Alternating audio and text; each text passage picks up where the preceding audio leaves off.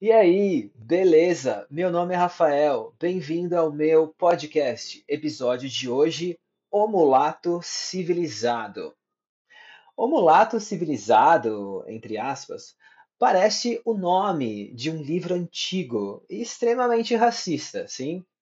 Mas era como as pessoas se referiam a um dos maiores músicos que o Brasil já teve. José Maurício Nunes Garcia foi o compositor brasileiro, um músico brasileiro, nascido no Rio de Janeiro durante o período colonial do Brasil. Ele é considerado um dos músicos mais importantes do Brasil no final do século XVIII e início do século XIX. Sua obra foi fundamental para o desenvolvimento da música clássica no Brasil. José era um homem mulato, assim como seus pais. Vale lembrar que José é da época do Brasil escravagista. A palavra mulato, na época, se referia a um homem negro de pele clara ou uma mistura entre um homem branco e negro.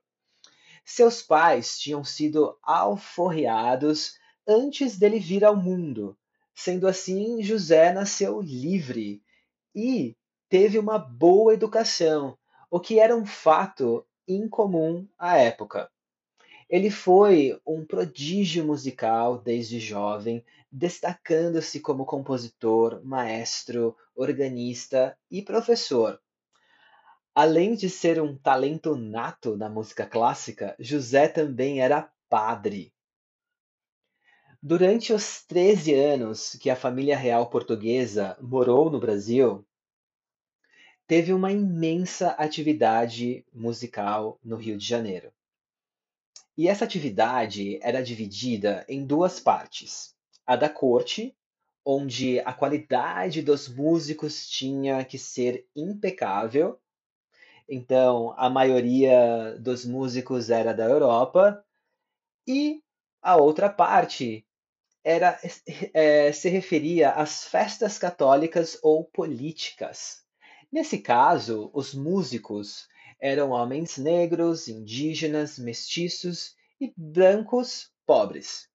Eles tocavam alguns gêneros musicais conhecidos da população, como modinha, batuque e lundo. A única diferença é que o branco pobre tinha trabalho fora dos eventos. Os outros não.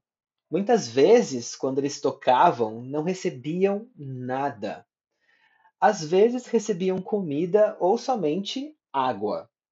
A corte portuguesa, a igreja e o governo chamavam-nos de devotos músicos, que seriam aqueles que trabalhavam de graça para o rei, a igreja e o governo por respeito e dedicação ao sistema. Antes mesmo da família real chegar, já existia uma vida musical significativa no Rio de Janeiro. O padre José já era considerado pelo seu trabalho no cenário musical. Uh, felizmente, José foi pulando barreiras atrás de barreiras em sua carreira e seu auge se deu quando a família real chegou ao Brasil, pois o Dom João VI, que era o rei de Portugal na época, ficou interessadíssimo no trabalho do padre e o colocou numa posição de destaque como mestre da capela da Igreja de Nossa Senhora do Carmo.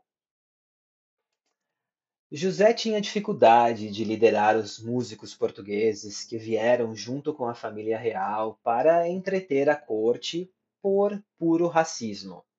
Os músicos deixaram a situação tão fora de controle que o Dom João VI teve que contratar um outro regente vindo de Portugal. Mesmo com problemas de sociabilidade, José frequentou a mais alta corte do Brasil e compôs centenas de obras. Mas somente há cerca de 200 músicas catalogadas por pesquisadores. A maior parte de suas obras são peças sacras, ou seja, católicas, mas também compôs obras sinfônicas e as modinhas. É possível escutar sua obra no site musicabrasilis.org.br e pelas plataformas de música, digitando seu nome completo. Um fato histórico que aconteceu com o padre músico foi que em 1815, a pedido do governo, José compôs um tipo de hino chamado Te Deum, que também era como uma reza, para homenagear a ascensão do Brasil de colônia para Reino Unido de Portugal e Algarves. A pedido do rei, José também compôs várias músicas. Uma delas foi para o funeral da rainha Dona Maria I, que é considerada uma de suas melhores composições clássicas e também uma das melhores composições clássicas do Brasil, chamada Requiem, em 1816. Aliás, durante o período de permanência da família real portuguesa, José elevou sua música ao incorporar elementos europeus com brasileiros, que eram combinações de base indígena e africanas, em suas composições. O rei exigia que José soubesse todos os clássicos europeus, mas essa obrigação não era nada ruim para José. Ele já conhecia e praticava música clássica europeia há anos. O que, o que ele fez foi aprimorá-las e enriquecê-las.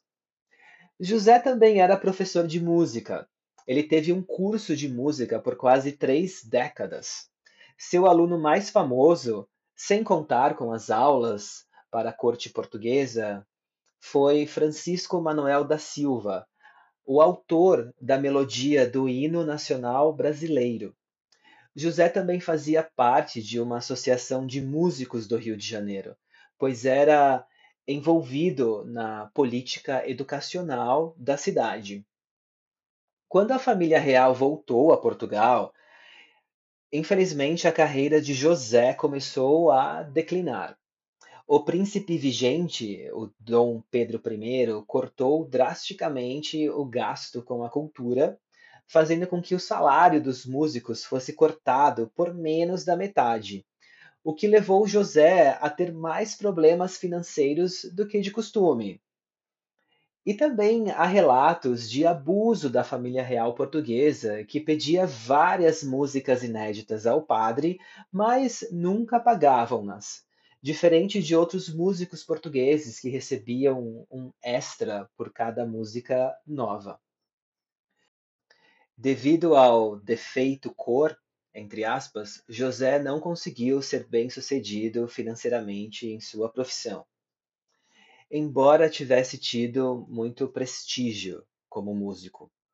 E por causa desse prestígio, mais para o final de sua vida, ele legitimou um de seus seis filhos, que acabou se tornando um médico.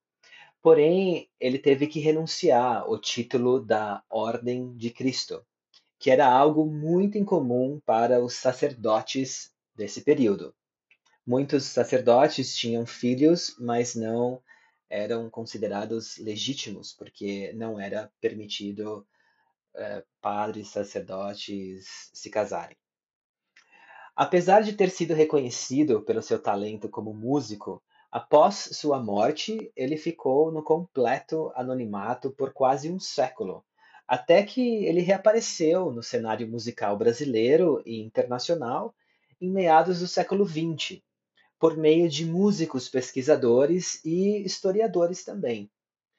Hoje em dia é impossível estudar música sem passar por uma de suas obras. Bom, é isso. Espero que você tenha gostado da história do Padre José e eu recomendo que você escute novamente este episódio junto com a transcrição para um melhor entendimento das palavrinhas novas. Bom, Vou ficando por aqui. Muito obrigado. Valeu. Tchau, tchau.